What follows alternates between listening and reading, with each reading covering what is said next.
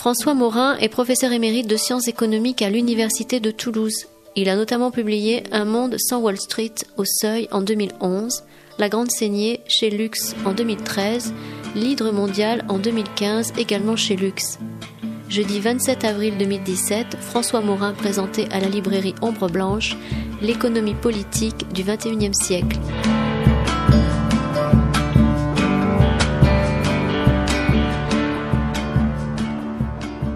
Bien, merci de vous être rendu disponible pour une leçon d'économie, alors, leçon d'économie politique, et aussi une, introduction à, à ce qui nous dépasse, probablement, c'est-à-dire ces mouvements financiers qui parcourent le monde à la vitesse de la lumière et, auxquels, d'une certaine façon, nous n'échappons pas.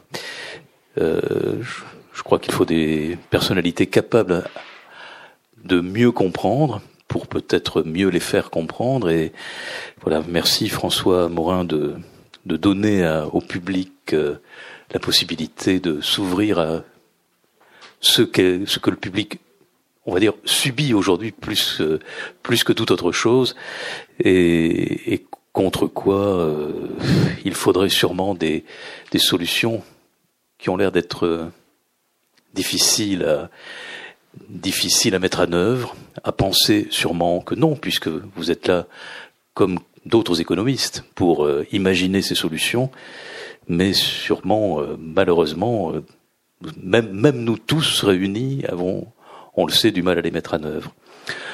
Voilà, j'espère que, j'espère en tout cas que dans les jours qui viennent, nous aurons peut-être une teinte d'espoir, en tout cas, sûrement pas le désespoir euh, d'avoir euh, un résultat dans un dimanche et demi, le désespoir d'avoir euh, un univers encore plus noir que celui que déjà nous subissons avec beaucoup de grisaille.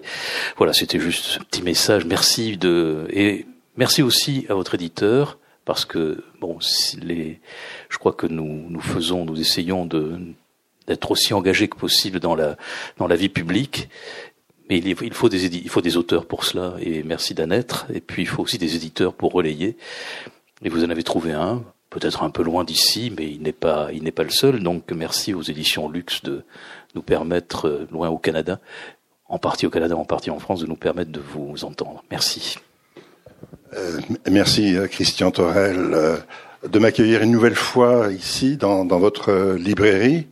Euh, il y a besoin d'auteurs, bien sûr, euh, il y a besoin aussi euh, d'éditeurs, mais on a besoin aussi de librairies comme la vôtre pour permettre de diffuser les idées que peut-être des, des, auteurs comme moi-même ou d'autres essayent de, de propager.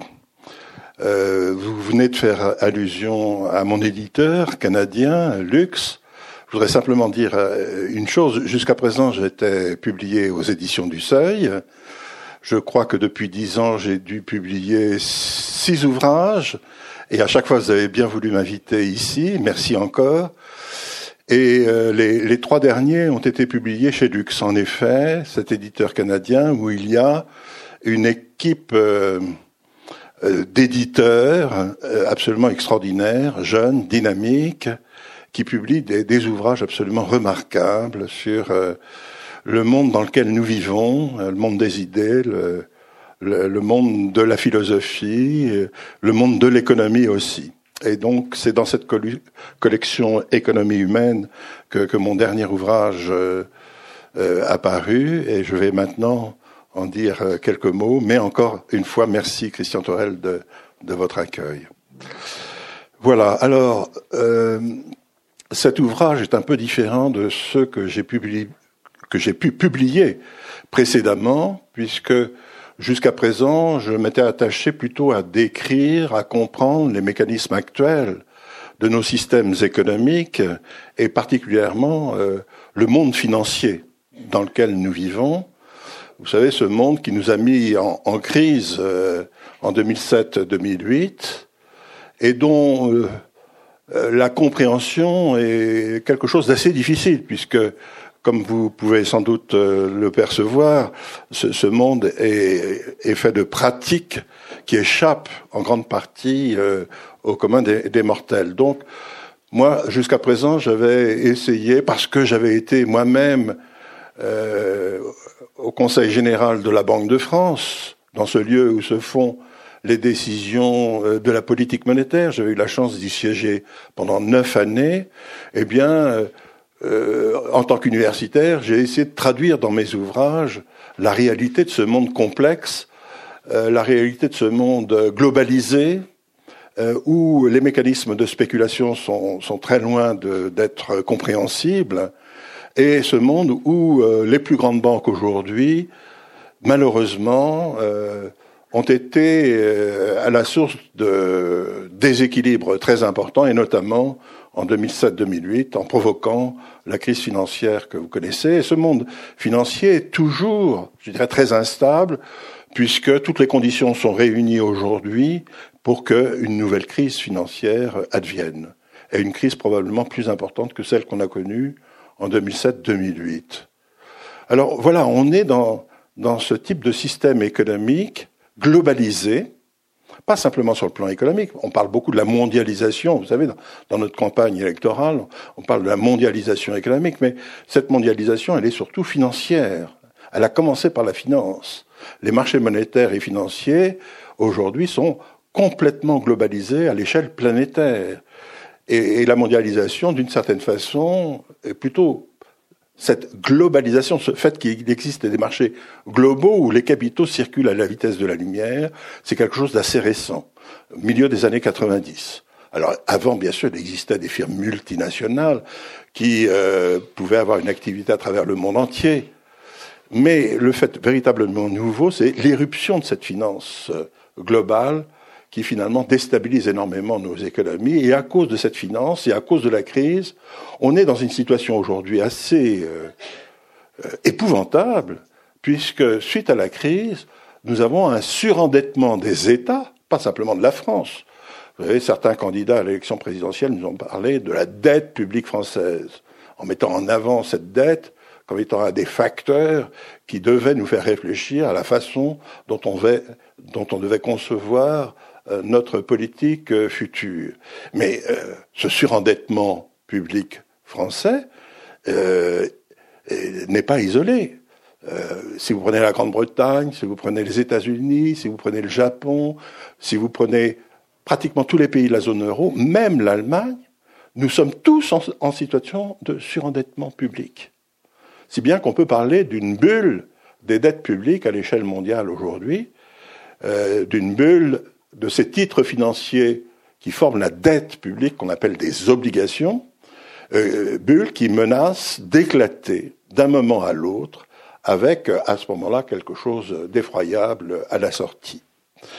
Donc, si vous voulez, jusqu'à présent, dans, mes ouvrages, euh, grâce à, la fois cette expérience pratique à la Banque de France, mais aussi euh, à, mon centre de recherche dans lequel euh, j'ai travaillé beaucoup, euh, je m'étais attaché à décrire ce monde, à comprendre les mécanismes de ce monde qui aujourd'hui, euh, en fait, euh, explique assez largement pourquoi les États sont démunis politiquement. On pourrait dire, en poussant l'analyse jusqu'au bout, on pourrait dire que les États sont les otages de cette finance internationale. Euh, ça se traduit effectivement par des politiques extraordinairement rigoureuses de gestion publique, alors qu'il euh, n'y a pas vraiment, je dirais, un gabegie des finances publiques. Il y a eu surtout une crise financière qu'il a fallu éponger, il a fallu soutenir des banques, il a fallu relancer l'activité. D'un seul coup, les dettes publiques à l'échelle mondiale ont gonflé de façon incroyable.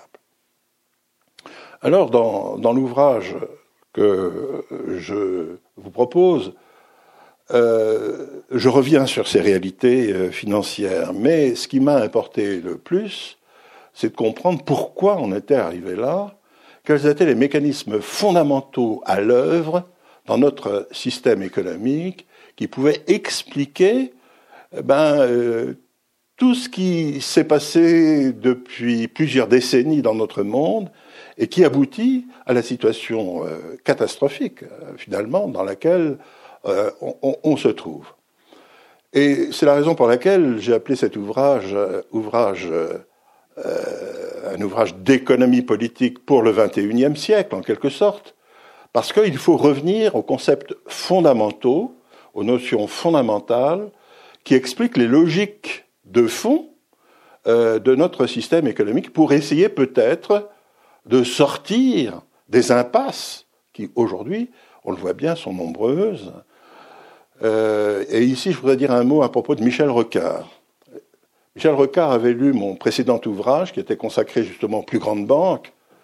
Euh, j'avais appelé ça L'hydre mondial, l'oligopole bancaire, publié aux éditions Luxe il y a un peu plus, euh, ça fait deux ans exactement.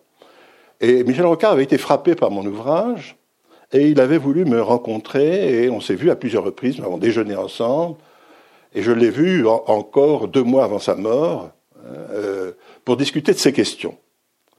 Car il était en effet très préoccupé par ce monde de la finance son instabilité et, le fait qu'il était maintenant porteur de crises systémiques, c'est-à-dire touchant l'ensemble de la planète. Et il avait avancé dans nos discussions l'idée que notre monde était en multicrise. Et j'ai repris cette idée dans la première partie de mon ouvrage pour essayer de décrire finalement à la fois de façon pratique, concrète, le monde dans lequel nous vivons, mais aussi pour essayer de comprendre d'où viennent finalement ces crises qui sont en résonance les unes par rapport aux autres. Nous avons, par exemple, eh évidemment, sur le plan géopolitique, comme vous le savez, une situation calamiteuse, hein, pour ne pas dire plus, même effroyable, qui entraîne des phénomènes migratoires, qui eux-mêmes, en fait, provoquent des euh, protectionnismes que l'on voit fleurir un peu partout. Hein, aux États-Unis, en Grande-Bretagne, et puis dans plusieurs pays européens. Et puis le thème du protectionnisme, comme vous voyez, est un thème qui est présent dans la campagne euh, électorale française. Euh, et puis, euh, derrière tout cela, il y a en plus autre crise très liée, le fait qu'on a eu cette crise financière qui, je l'ai dit tout à l'heure, a entraîné des politiques économiques extraordinairement rigoureuses et qui font que les États sont bridés dans leur action par rapport à des projets collectifs qui pourraient être avancés, eh bien, c'est pas possible parce que précisément, euh, il faut tenir les finances. Pourquoi il faut les tenir? Parce que les marchés financiers sont là pour vous surveiller, pour euh, sanctionner les États qui n'auraient pas de gestion budgétaire rigoureuse. Donc voilà, on est dans ce monde, euh, à mon avis, qui est aujourd'hui, comme le disait donc Michel Rocard, en multicrise, et ces crises se répondent les unes aux autres et évidemment, il ne faudrait pas oublier dans cette fresque la crise écologique, la crise environnementale dans laquelle on est, et pour laquelle, un autre élément de résonance, on ne trouve pas les moyens financiers à la hauteur des enjeux qui, seraient, euh, qui sont évidents et qui permettraient de, de financer la transition écologique euh, nécessaire. on n'a pas les financements parce qu'on est dans ce système de contraintes budgétaires que tout le monde voit bien et qui se poursuit euh, aujourd'hui encore. Donc voilà, ça, c'est pour décrire, je dirais, la, situation dans laquelle nous sommes, euh, mais sur le fond, de quoi s'agit-il? Qu'est-ce qui fait que euh, on en soit arrivé là? Et je propose de revenir donc à la grande tradition de l'économie politique qui consiste à avoir eu une réflexion dès le début du capitalisme, une réflexion sur la notion de travail, sur la notion de capital, sur la notion de patrimoine, sur la notion de, euh, d'entreprise, euh, toutes ces notions qui, sur la notion de marché, bien sûr aussi, toutes ces notions dont on entend parler évidemment tous les jours, euh, qu'on contextualise évidemment à l'époque où nous sommes, mais euh, il m'a semblé que si on voulait réfléchir sur une façon de changer les paradigmes dans lesquels nous sommes, changer donc à la fois notre système de pensée pour faire advenir d'autres voies, d'autres euh, systèmes économiques que celui qu'on connaît, il fallait reprendre euh, les choses à la base. Alors, on connaît les grands auteurs critiques du capitalisme euh, qui ont essayé de comprendre les logiques profondes de notre système économique. Je pense évidemment au XIXe siècle, à toute, toute, la tradition classique avec Ricardo, Smith, mais aussi Marx, et surtout Marx, qui a été un auteur évidemment à l'époque très important. Et puis au XXe siècle, euh, on a eu Keynes, qui était un auteur, euh, évidemment, lui aussi, à travers ses travaux, tout à fait essentiel pour comprendre le rôle de la monnaie dans nos systèmes économiques. Et puis plus récemment, on a des auteurs institutionnalistes qui essayent de comprendre comment le jeu des institutions avec le jeu économique se combine pour comprendre les phénomènes euh, euh, liés euh, à, la croissance économique et au rôle de la monnaie, au, rapport salarial, etc. Donc, je m'inspire de ces auteurs pour essayer à la fois de comprendre les logiques de fond de notre système et pour ensuite proposer dans une seconde partie de mon ouvrage une autre logique qui pourrait être celle, et donc un autre paradigme, une autre façon de penser, qui pourrait être celle d'un système économique où on mettrait au centre ce que les auteurs classiques appelaient la valeur travail. Alors vous voyez, là, je commence à toucher quelque chose d'important, qui fait l'objet même, euh, qui a fait l'objet de débats dans, euh, la campagne électorale, parce qu'aujourd'hui, euh, ce n'est pas la valeur travail qui domine en quelque sorte le fonctionnement de nos sociétés. C'est ce que Marx appelait, et il est le seul du reste à l'avoir appelé de cette façon-là, c'est la valeur capitale. On peut très bien opposer les deux concepts, valeur capitale d'un côté et valeur travail. Or, essayons de saisir un peu sur le fond ce qui fait la différence entre ces deux concepts. La valeur capitale, c'est une valeur en quelque sorte normative, c'est celle qui organise en fait les relations sociales dans notre société et dans le monde de l'entreprise. La valeur capitale, qu'est-ce que c'est? C'est tout simplement le fait que dans notre système capitaliste, celui qui dispose d'un capital, il cherche à le valoriser à travers le profit, euh, qui peut s'accumuler. Donc, la logique de notre système économique, c'est de valoriser la valeur capitale, en quelque sorte. Et euh, ça agit comme norme. Mais d'un autre côté, qu'est-ce qui produit les richesses? Qu'est-ce qui produit les biens et les services dont nous disposons, euh, nous, aujourd'hui? C'est la valeur travail. C'est le travail.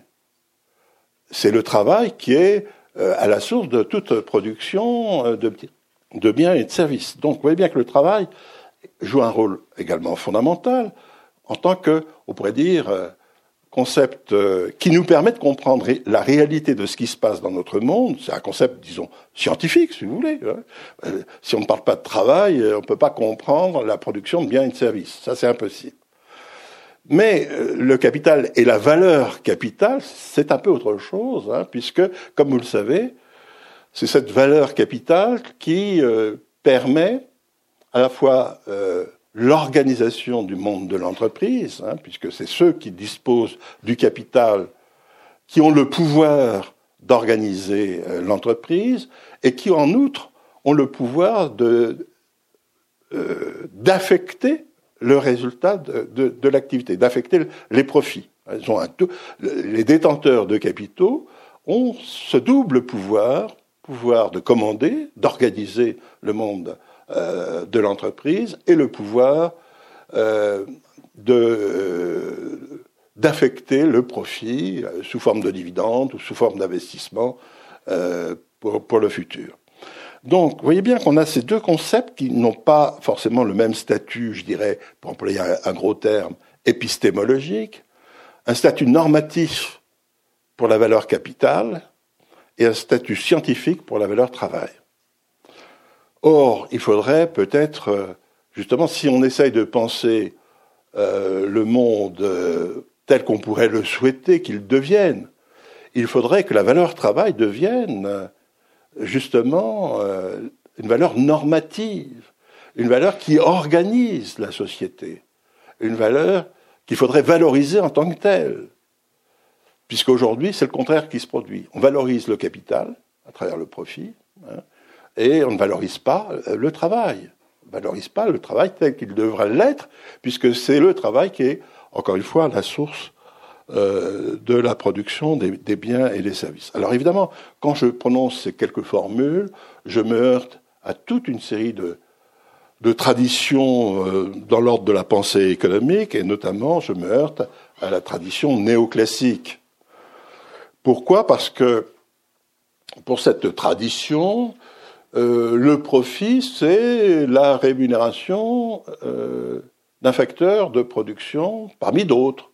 Alors le travail est un facteur de production, eh bien le salaire, c'est la rémunération de ce facteur lorsqu'il est mis en œuvre, lorsqu'il produit ses services. Et le profit, c'est tout simplement, là aussi, le, revenu légitime de ceux qui détiennent les capitaux. Donc vous voyez bien que euh, dans cette tradition, euh, il y a des facteurs de production et chaque facteur euh, a un revenu particulier. Or, dans la tradition classique et surtout marxiste, c'est une toute autre vision qu'on a. La première chose qu'on dit, c'est le travail qui est source de toute richesse. Et donc, le profit, il trouve, il trouve sa légitimité, il trouve sa source dans le travail. C'est du travail qui n'a pas été payé et qui revient à l'apporteur de capitaux. Il est normal que l'apporteur de capitaux soit rémunéré, ça, il n'y a, aucun doute. Mais il faut bien comprendre que la rémunération de cet apporteur, elle provient du travail de ceux, des salariés qui ont été donc euh, conduits à, produire des biens et, des services euh, à travers leur entreprise. Donc vous voyez qu'il y a une sorte de changement de perspective, parce que si on dit ça, évidemment, l'idée c'est de dire bah, il faut que les travailleurs aient davantage de poids dans l'organisation de l'entreprise, puisque ce, ce sont eux qui créent véritablement la richesse. Donc voilà, donc il y a une première idée qui, consiste à dire, lorsqu'on essaye de réfléchir à la fondation peut-être euh, d'un nouveau système économique, si on veut refonder ce système, il y a, d'abord la dimension du travail qu'il faudrait pouvoir euh, prendre en compte. Alors là, je viens de faire, si vous voulez, euh, un grand détour conceptuel, mais très vite, on tombe sur des propositions pratiques, une fois qu'on a dit cela.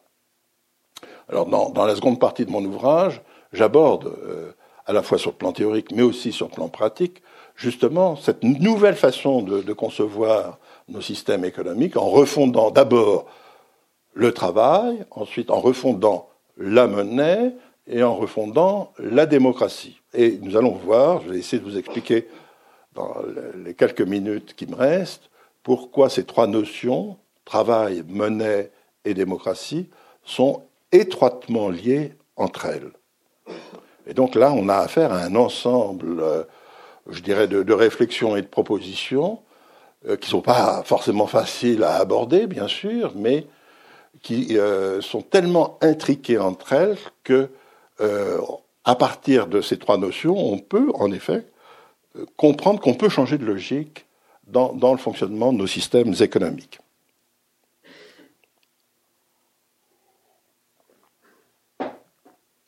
Donc, je viens de voir comment, en, remettant en quelque sorte sur ses pieds le rôle du travail dans nos économies, on pouvait concevoir peut-être une autre forme d'organisation de l'entreprise. Il s'agit non plus de valoriser la valeur capitale, je reprends cette expression, mais de valoriser la valeur travail. Comment, comment ça peut se traduire concrètement dans le monde de l'entreprise?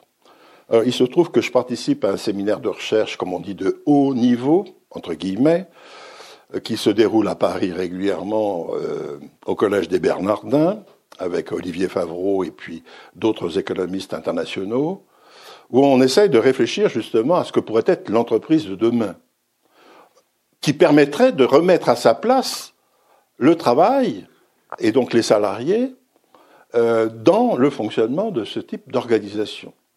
Donc il y a un séminaire qui se déroule actuellement qui s'appelle un séminaire de codétermination, comment faire pour que les salariés participent davantage euh, à la vie de l'entreprise. Alors on tombe sur des thèmes évidemment là euh, très connus, euh, très débattus, mais qui sont évidemment très importants.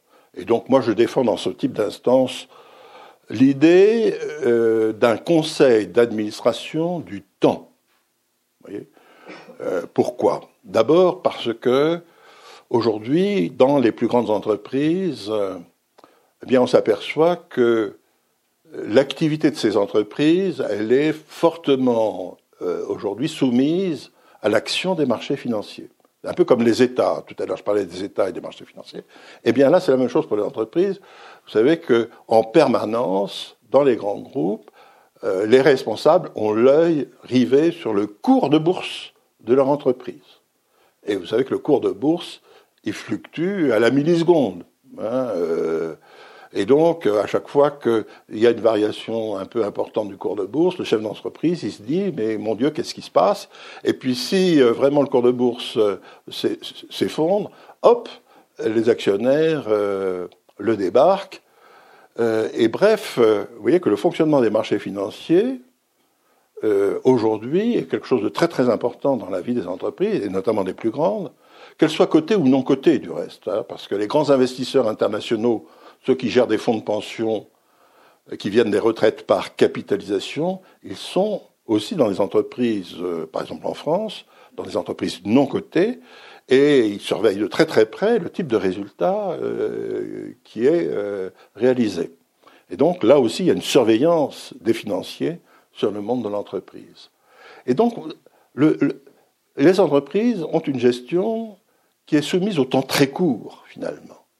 Comment, dans ces conditions-là, faire vraiment des projets d'avenir sur 5 ans, 10 ans, 15 ans, alors qu'il y a ce cours de bourse là qui fluctue tous les jours et même chaque milliseconde? Vous voyez que euh, c'est une contrainte absolument extraordinaire. Donc, si on veut changer ça, il faut introduire du temps long dans la gestion des entreprises. Alors comment on peut faire? Alors il y a plusieurs techniques qui sont euh, évidemment avancées, plusieurs propositions. Ma proposition qui circule du reste, euh, bon, dans des travaux qui sont publiés, et, donc dans mon ouvrage, euh, consiste à dire il y a le temps passé, le temps présent et le temps futur pour l'entreprise. Qu'est-ce que c'est que le temps passé? C'est tout simplement le temps dans lequel il y a eu des apports qui ont été faits pour que le projet d'entreprise puisse se concrétiser à un moment donné. Alors, il y a des apports en nature, euh, il peut y avoir des, apports sous forme de brevets, par exemple, et puis il y a des apports en capitaux, bien sûr. Donc ça, c'est plutôt le passé. Hein. Il faut réunir les conditions qui, vont permettre à l'entreprise euh, de pouvoir euh, fonctionner et s'organiser. Et puis, il y a le temps présent. Deuxième temps, c'est le temps des, de l'activité de l'entreprise, des salariés qui, euh, eux, sont euh, dans le processus de production et qui euh, sont là justement pour créer la richesse de l'entreprise. Alors il y a les salariés, il y a les dirigeants, bon, il faut leur donner une place dans le conseil d'administration. Comme il faut donner une place à ceux qui ont fait des apports à l'entreprise. Donc, vous voyez, il y a déjà une première représentation avec les apporteurs, une deuxième représentation avec les salariés et les dirigeants, et puis une, représentation pour le temps futur. Alors le temps futur, c'est quoi? Ben, C'est le temps, justement, qui est aujourd'hui nié en grande partie, qui euh, doit nous permettre de comprendre ce que peut être l'avenir de l'entreprise et qui peut réfléchir euh, et, et, faire des propositions. Eh bien, c'est ça peut être des euh, scientifiques, des savants, des experts, euh, bref, des, gens qui ont l'habitude de, réfléchir à, de façon prospective à ce que peut être l'avenir d'une activité. Et donc, voilà. Euh, la proposition, c'est donc d'avoir un conseil d'administration avec ces trois composantes. Et alors, je décris de façon très précise avec le droit des sociétés correspondant comment on pourrait euh, organiser tout ceci de façon précise, mais sur le fond, l'idée c'est de dire, attention, ce qui est important aussi, c'est la composante centrale, c'est la, façon dont le temps présent est représenté, et qui euh, donc doit avoir une, euh, influence importante dans le conseil d'administration. Alors si je résume, euh, ce système répond, ce système d'organisation répond à ce qu'on appelle la codétermination aujourd'hui, c'est-à-dire que les salariés et les, dans ces trois euh, moments euh, d'organisation du conseil d'administration, ont finalement la moitié des postes. Je vous décris pas précisément comment sont constitués les collèges et la façon dont les gens sont nommés dans les collèges. Bon, là, c'est un peu de la technique. Euh, c'est décrit précisément dans l'ouvrage. Mais les salariés, finalement, disposent de la moitié des voix et disposent également soit de la présidence du conseil d'administration, soit de la présidence du comité exécutif, c'est-à-dire l'organe de direction. Euh, puisqu'il y a deux, dans, toute entreprise, dans un conseil d'administration, il y a deux types de dirigeants. Hein. Il y a le président du conseil et le, directeur général. Et donc, euh, les salariés dans ce type d'organisation que je propose occupent l'un des deux postes, l'autre poste étant occupé par euh, les représentants des apporteurs en nature ou en ressources financières. Alors, évidemment, ce conseil, il décide euh, de la répartition du résultat ou la répartition du profit. Euh, et euh, alors, euh, évidemment, en trois parts, qui peuvent être très inégales. Euh, une part qui va rémunérer les apporteurs de capitaux, qui sont des prestataires de services. Alors on va, on va décider comment on va les payer. Une autre part revient à l'investissement hein, pour le futur. Et puis une autre part qui peut revenir aux salariés. Et donc la discussion en conseil porte à la fois sur la façon de répartir ce, profit d'entreprise et sur la façon d'envisager l'avenir et de rémunérer le passé. Vous Donc, euh, euh, voilà comment on peut, peut-être, dans ce type d'organisation, imaginer que la valeur travail se trouve finalement valorisée à juste titre. Voilà donc une première refondation. La seconde refondation, c'est la monnaie. Il faut refonder la monnaie, car son statut actuel euh, je vais m'en expliquer, est, totalement aberrant. Bernard Maris, qui était un, de mes collègues euh, à l'université, j'ai partagé mon bureau avec lui euh, pendant dix ans ici à l'université de Toulouse, disait dans une de ses dernières interviews qui a été publiée du reste après, après sa mort, qui a été diffusée après sa mort sur Arte, disait il y a un scandale majeur la monnaie est devenue un bien privé ou privatisé. Alors, euh,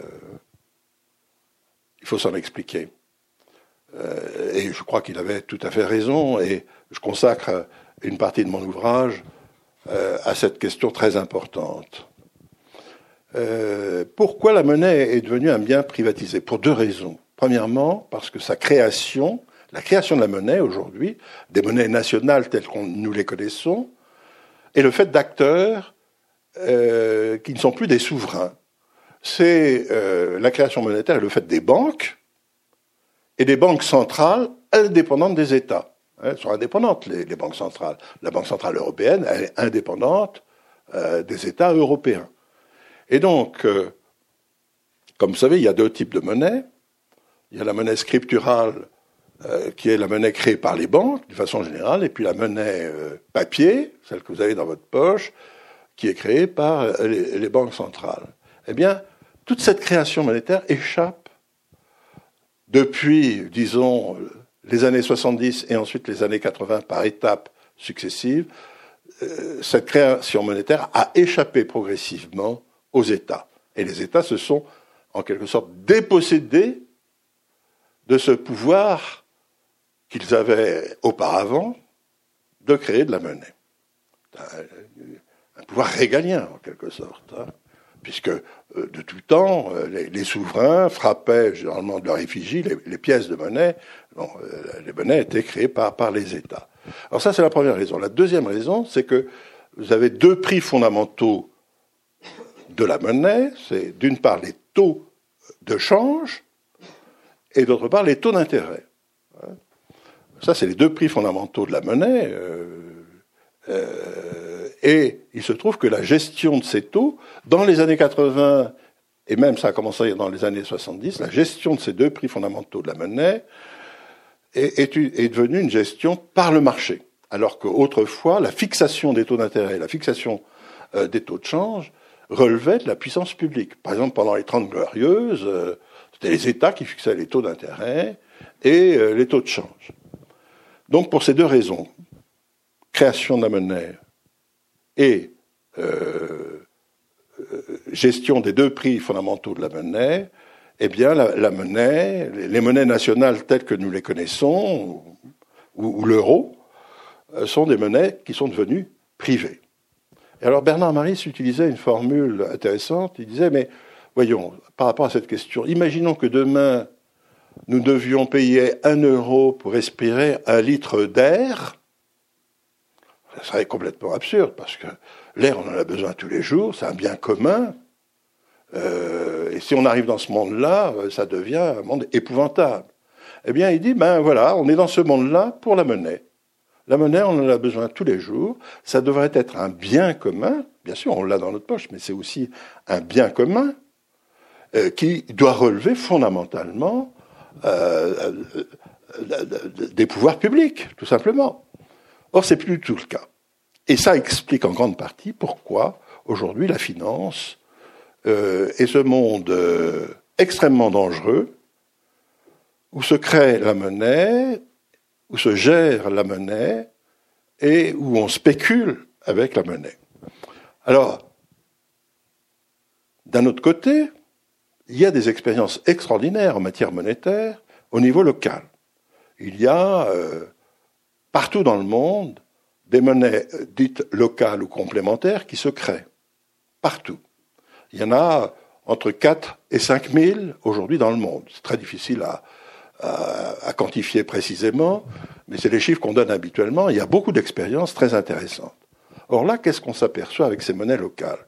On s'aperçoit d'une chose, c'est que ces monnaies sont créées toujours à l'initiative de collectifs, à l'initiative de collectivités locales, d'associations d'utilité publique, bref, de collectifs qui ont une certaine légitimité à proposer une monnaie locale, donc, en vue d'un projet euh, concernant le territoire où cette monnaie va être diffusée. Donc vous voyez bien qu'il y a à la fois l'idée d'un projet, d'une collectivité qui veut porter ce projet, et pour porter ce projet, on a besoin de finances, on a besoin de monnaie, et on décide de créer une monnaie locale pour faire aboutir ce projet. Donc là, on voit bien le lien qu'il y a entre, disons, un projet collectif et la création et la gestion d'une monnaie qui va avec il faut une certaine légitimité pour, euh, pour créer une monnaie, une légitimité qui, qui relève, encore une fois, d'un collectif ou d'une puissance publique locale, en quelque sorte. On voit bien le lien. Mais au niveau national, ça, ça disparaît. Si demain on devait avoir des grands projets collectifs en matière, par exemple, de transition énergétique, création de très grandes infrastructures, eh bien les États sont démunis. Ils n'ont pas les moyens aujourd'hui financiers pour se lancer dans ce type euh, de, projets. J'en discutais longuement avec Michel Rocard de cette question.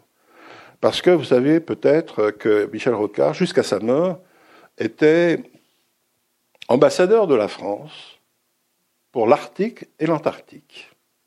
Il était donc très préoccupé par les questions écologiques et arrivait sur son bureau, euh, il avait un bureau, il avait toujours un peu des moyens de fonctionner, et puis il avait cette fonction particulière.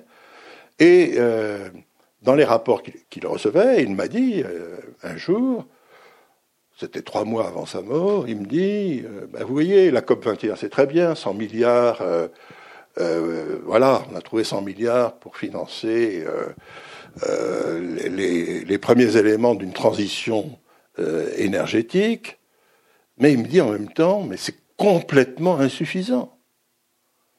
Et alors, il me citait les, chiffres suivants, euh, chiffres dont je me souviens. Moi, je suis pas un spécialiste du domaine, mais lui, il avait les rapports qu'on lui fournissait. Il disait, mais pour l'Afrique, il faudrait trouver chaque année 1000 milliards. Chaque année. Pour assurer vraiment la transition énergétique, créer des infrastructures, etc. Et pour l'Europe, 500 milliards. des chiffres énormes. Ben, vous voyez bien que euh, les, États, euh, les États ne sont pas du tout à, la hauteur de ces enjeux, n'ont pas du tout les ressources qui permettraient de financer au moins une partie euh, de, ces projets. Donc, voilà, on est dans une situation où les États sont non seulement soumis au fonctionnement des marchés financiers, ils sont sous l'œil des marchés financiers, parce que leur notation en dépend, et donc les taux d'intérêt qu'ils vont payer dépendent de l'œil que jettent les marchés financiers sur leur gestion, mais en plus, ces États sont sans moyens euh, financiers, euh, sans la possibilité, comme les collectivités locales euh, le font lorsqu'elles créent une monnaie, hein, de pouvoir financer ce type de projet.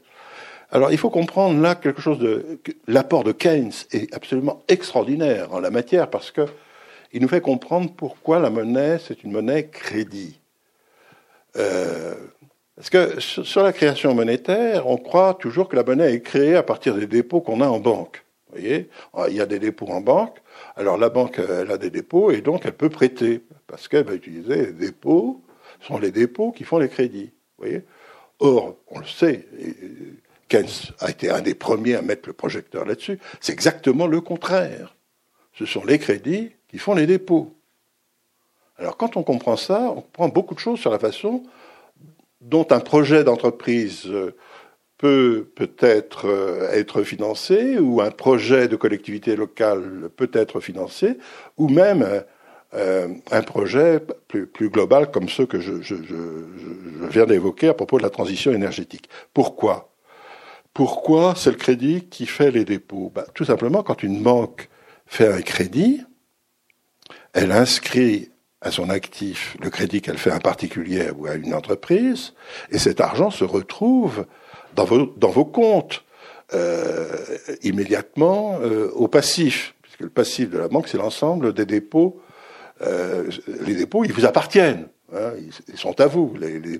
quand vous mettez votre salaire sur un compte, c'est au passif de la banque. La banque vous doit l'argent qui est sur ce compte. Or, quand une banque fait un crédit, la créance se retrouve à l'actif, mais immédiatement, l'argent qu'elle vous prête se retrouve sur votre compte. Donc, vous voyez que c'est complètement équilibré. Une certaine somme à gauche et la même somme à droite dans le bilan. Et on a créé, euh, évidemment, par la même, euh, pour le crédit alloué, euh, on a créé la monnaie correspondante. Hein. Donc, bon, je, pourrais rentrer plus dans le détail si vous le souhaitez, mais voilà grosso modo le mécanisme. Donc, il faut bien comprendre que la monnaie est créée par le crédit. Quand on dit cela, ça veut dire tout simplement que est liée à la notion de crédit la notion de projet. Quand vous voulez acheter une voiture, acheter une maison, vous avez un projet. C'est la même chose au niveau des États. Si les États perdent la faculté de pouvoir créer de la monnaie, les États n'ont pas la faculté, ou très peu de faculté, à financer les projets. C'est ça qu'il faut comprendre. La monnaie, c'est une monnaie crédit. Bernard Maris a écrit beaucoup de choses là-dessus, mais en partant de Keynes, et vraiment là, on a quelque chose de, de très important. Alors, vous voyez que c'est très important aussi pour le monde du travail et le monde de l'entreprise que de comprendre cette logique monétaire. Et là, je reviens euh, peut-être au premier point. Si euh, on veut refonder le travail à travers une nouvelle forme d'organisation, eh bien, si on veut dynamiser, valoriser la valeur travail, il faut que ces, ces entreprises nouvelles puissent aussi bénéficier de cette monnaie crédit à travers des projets qu'elles peuvent avoir. Là, le projet de l'entreprise, c'est plus de valoriser la valeur capitale, c'est de valoriser la valeur travail à travers des projets productifs qu'il faut pouvoir financer. Donc là, vous voyez bien comment la monnaie peut conforter ce renversement de, perspective, en quelque sorte. La monnaie crédit. Si on conçoit la monnaie comme une monnaie crédit. Bon.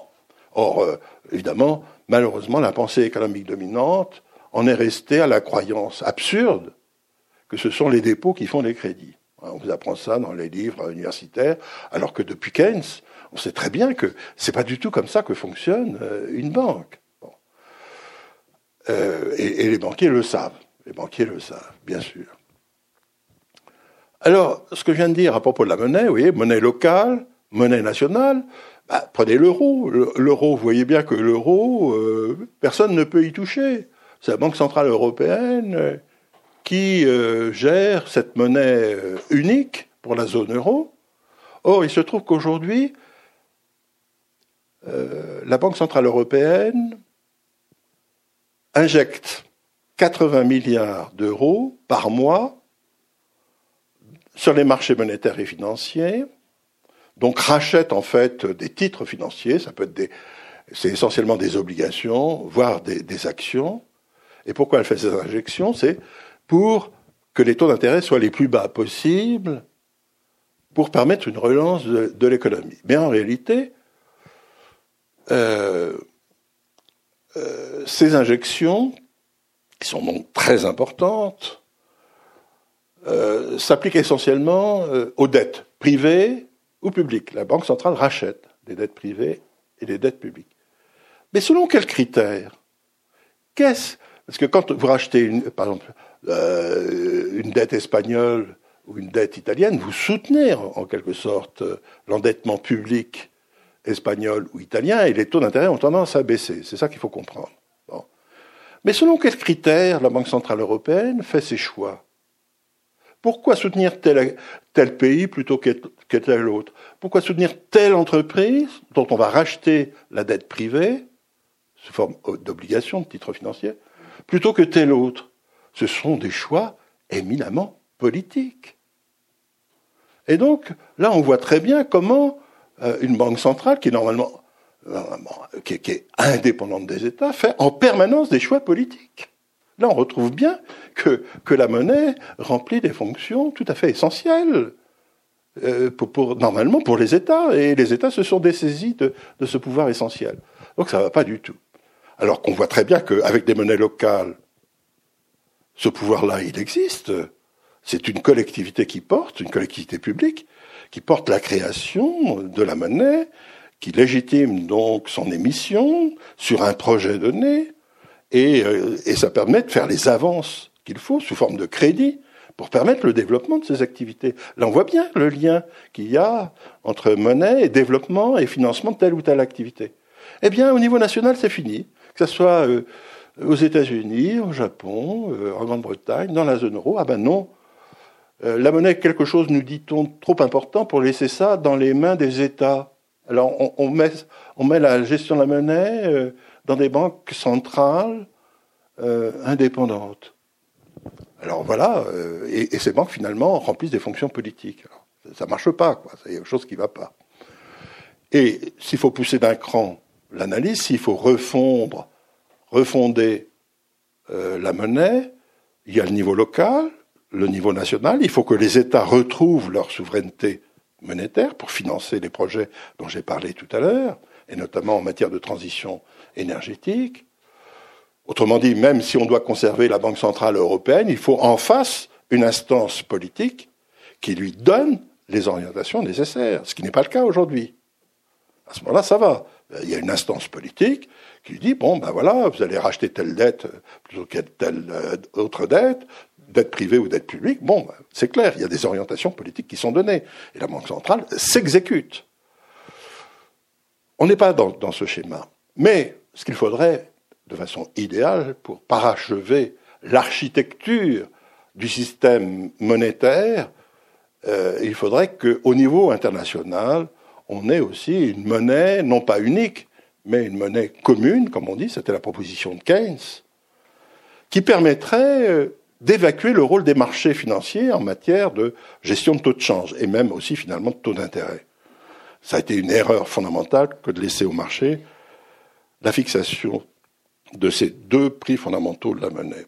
Donc, euh, avec la monnaie commune de, Keynes, qu'il appelait le Bancor, euh, les États retrouvent en quelque sorte leur pouvoir, euh, là en se coordonnant à l'échelle internationale, pour avoir une monnaie commune, pas unique, qui laisse subsister à la fois des monnaies nationales et des monnaies locales. Et, donc, de cette façon-là, on, a les moyens de retrouver une stabilité monétaire à l'échelle internationale et on éviterait la plupart des crises que nous avons connues depuis une quarantaine d'années. Je rappelle que on était dans un système de cette nature, mais avec le dollar comme monnaie pivot, pendant les Trente Glorieuses, hein, entre 1944 et disons 1972-73. Euh, il n'y a pas eu une seule crise financière dans le monde. Hein, parce que c'était les États qui étaient à la manette en matière de création monétaire et de gestion des taux de change et des taux d'intérêt. Donc là aussi, vous voyez qu'il faut refondre le système monétaire international euh, avec une architecture nouvelle qui permet de financer des projets à tous les échelons. Et le lien avec la démocratie est évident, et je vais terminer par ce point. Vous voyez que déjà, euh, quand je parle de monnaie locale, je renvoie à des collectifs qui s'organisent pour porter des projets et les financer. Mais ça devrait être le cas aussi au niveau national, comme au niveau international. Et ces collectifs, eh bien, ne peuvent finalement émettre ou créer de la monnaie euh, que de façon crédible, parce qu'on peut toujours craindre une émission trop forte de monnaie pour des raisons euh, euh, spéculatives ou pour corrompre. Bon, vous voyez bien que ces collectifs, ils doivent être légitimés politiquement ou démocratiquement pour que, en permanence, le contrôle de, ceux qui sont à l'origine de cette création puisse s'exercer. Donc on voit très très bien le lien qu'il y a entre, je dirais, les fonctions politiques de la monnaie et finalement l'organisation démocratique qui doit être derrière pour euh, euh, finalement légitimer le, pouvoir euh, de, création de cette monnaie. Et donc c'est valable à tous les niveaux, niveau local, niveau national. Je parlais de la BCE tout à l'heure, par rapport à, laquelle il faudrait mettre une instance politique, eh c'est la même chose. Il faudrait que cette instance politique soit évidemment euh, entièrement légitime, démocratiquement parlant. Et au niveau international aussi. À ce moment-là, on a les moyens, parce que la monnaie à ces trois niveaux sont des monnaies crédits. C'est des monnaies qui permettent de faire des avances sur des projets que l'on décide démocratiquement. À ce moment-là, on peut trouver les fameux 1000 euh, milliards ou les 500 milliards dont parlait Michel Rocard. Il n'y a pas, de, souci a priori, parce qu'il y a, des formes de retour sur 15, 20 ou 30 ans de ce type d'investissement et donc de financement. Vous voyez?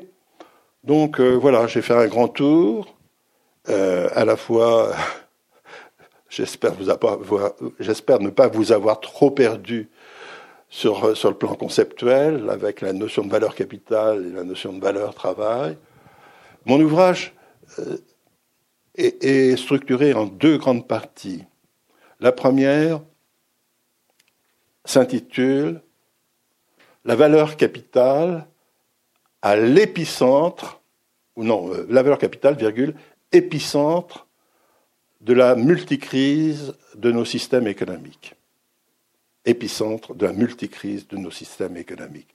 Ça, c'est la valeur capitale.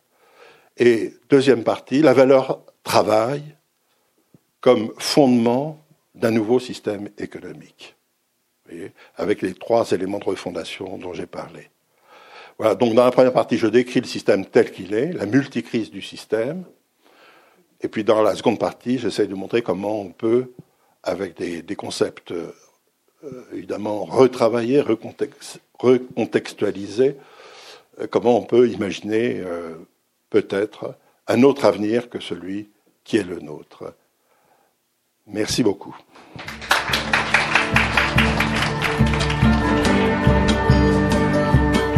Venez d'entendre François Morin à la librairie Ombre Blanche jeudi 27 avril 2017 autour de la parution de son ouvrage aux éditions Luxe, L'économie politique du XXIe siècle.